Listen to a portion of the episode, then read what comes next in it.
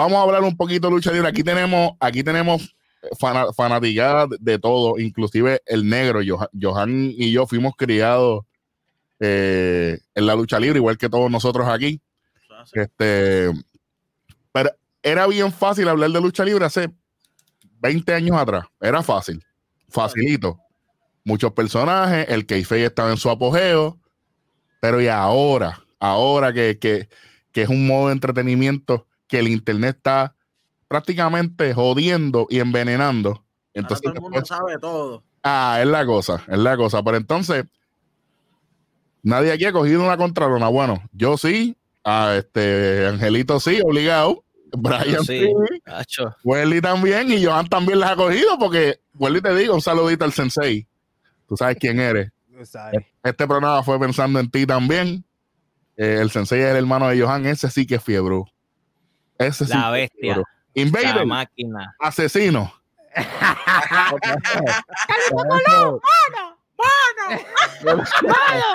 Les voy a contar una anécdota antes de, tirarnos al, fuego. Eras una vez una cartelera de la IWA. En Bayamón. En Bayamón.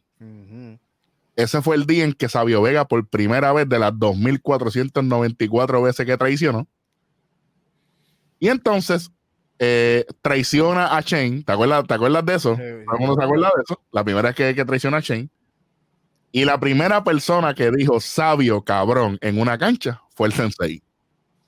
Y de ahí para adelante. Y todo el mundo empieza a gritar ahí. Inaugurado. Inaugurado. y yo me quedé así. Anda, ¿qué te hiciste? Es un movimiento verdadero. Y para que mi hermano hable mal, ya tú sabes. No, estaba, eh, bien, estaba bien metido. Ay, yo tengo una anécdota con el hermano de Johan bien cómica, pero eso no se puede hablar aquí. Eso no, es de lucha libre. bueno, aquí no, porque estamos en rojo negro, pero estamos en K-Full. Estamos en K-Full.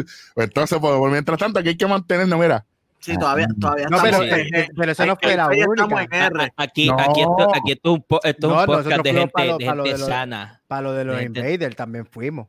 Oh, claro. Mira. ¿Te acuerdas, Eric? Para lo de aniversario, cuando Steam vino, nosotros fuimos. Yo también fui. Actually, yo también fui. Nosotros fuimos. Y, y, y, fue una buena experiencia, fue una buena experiencia. Este, hablando de, hablando de eso, para que la gente tenga un background.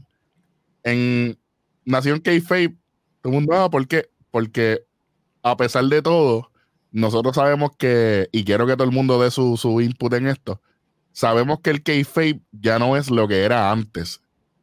Pero entonces, que mucho nos gusta ver un personaje bien definido en, la programación de la lucha libre, que nos haga entender eh, la historia, que nos lleve la historia. Y voy a, voy a dar un ejemplo bien chévere. La gente está eh, underrating el segmento de SmackDown de este viernes entre Roman y Drew. Eso, es un ejemplo, un ejemplo sencillo. La gente no sabe, la gente no sabe lo grande que significa eso, porque ya tú te das cuenta de que el creativo de WWE, que, es que lo hemos criticado antes de tener el programa, pero cuando tú te das cuenta que ellos tienen que dejar afuera todo el libreto porquería que tiene el creativo WWE, que ya lo sabemos, y tienen que crear un, una promo entre ellos dos. Ahí tú te das cuenta de que estamos viendo de que la compañía puede estar en buenas manos. Sin embargo, sin embargo, eso no dura todo el tiempo, ¿entiendes? Sí, después se tira una tú sabes. Claro, un shoot promo funciona una vez. Por eso que mucha gente a lo que voy, lo de CM Punk estuvo bueno la primera vez que lo hizo. Después yo estaba como que, ajá, chévere, hermano. ¿Por qué? Porque, porque está redundando en lo mismo. Y eso vamos, a, vamos a sacarle el, jugo a lo que es un, a un pipe bomb. Correcto, correcto. Entonces yo digo que la primera vez estuvo chévere. Pero después fue como que, este, mano. ¿Vas a seguir con lo mismo, caballito? Eh, eso es lo que yo digo. Entonces, eh, ¿tú sabes por qué quedó genuino? Yo puedo darte mi opinión de ese punto, de, de ese, pipe porque vivíamos, vivimos en un tiempo desde el 2004 en adelante de que estamos bien sanados en la lucha libre. Todavía. John Cena era sanano. No, no, no, no, pero en ese tiempo estaba su- en su prime. Sí, sí, en su prime sananería. Él Es entra verdad. con esta camisa de Stone Cold porque te da a entender que el último personaje que tuvo los cojones de hacer el- algo en contra del sistema se llama Stone Cold. Que- Y él viene y, y se siente y habla su promo. Porque él fue CM Punk. Él no fue como que el, el de Nesu ni nada de eso. Él fue CM Punk, el original. Me voy a quejar y ya. Y, les, y monetizaron eso. Porque vieron cómo la gente reacciona a lo que puede ser real. Porque no, le gusta la lucha libre, pero no le gusta que el luchador sea como, como, como debe ser malo. Eso es mi crítica. Este es mi punto de vista que yo veo en Keife, que ya hoy día yo admiro solamente a pocos luchadores. Uno de ellos es MJF. Lleva su personaje como debe ser hasta el sol de hoy, porque de eso él vive. Y la gente se molesta, él los insulta y todo. Y eso está bastante funny porque te está hablando el personaje. te- Tú, tú- tú no necesitas conocer la vida personal de un luchador. estoy, estoy de acuerdo, estoy de acuerdo por un lado. Lo que pasa es que mucha gente eh, estar en la máquina, como dicen en WWE, la gente ya tienen el personaje y se recuestan, ah, porque ya yo estoy en la máquina, ya yo estoy en el, en el, en el, en el tren. Claro. Yo no tengo que trabajar en mi personaje todos los días. Aquí voy- quiero que Ángel dé su input. Ángel, qué importante es tú mantener tu personaje y evolucionar tu personaje de lucha a lucha, porque mucha gente piensa que esto es de evento a evento. No, esto es todos los días, porque si tú estás creando un personaje y de momento tú tiras una promo o haces algo que no va contigo, la gente te va a caer encima porque estamos en la era del internet. ¿Entiendes? Claro. Y, y para mí el maestro de eso, es el uni- la única persona que ha hecho eso un masterpiece ha sido Chris Jericho.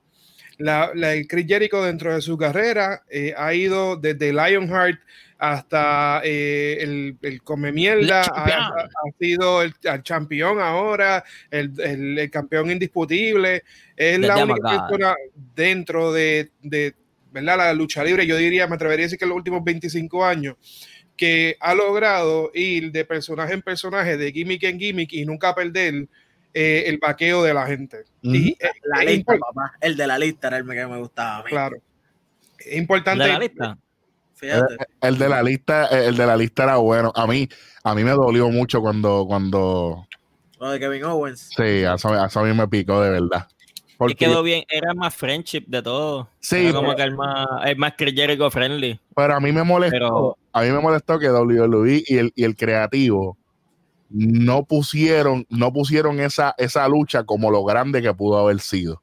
Así. Y sinceramente fue una, Sí, Fue- lo dejaron después Midcard. no, no, no solamente Midcard, no solamente Midcard. Este, lo hicieron como una alfombra. ¿Entiendes? Lo hicieron como una alfombra. Por, por ahí estaba H, yo fui para ese WrestleMania. Para que ellos lucharon, yo fui para ese WrestleMania, cabrón. Estuvo bien, cabrón. la ambulancia o, los bomberos, papi, que saben que estamos aquí, nació Yo, no sé, yo no sé, pero yo corro como quiera. Yo corro como quiera. Yo averiguo después. preparando para Pero- el juego. Pero saliste solo, saliste solo, pai. Saliste solo, ¿no? man. No, porque es que no. uno Se te pregunta vio la costura, papi. Eh, Se te vio la costura. Tú sabes dónde somos, se pregunta después. Uno corre primero.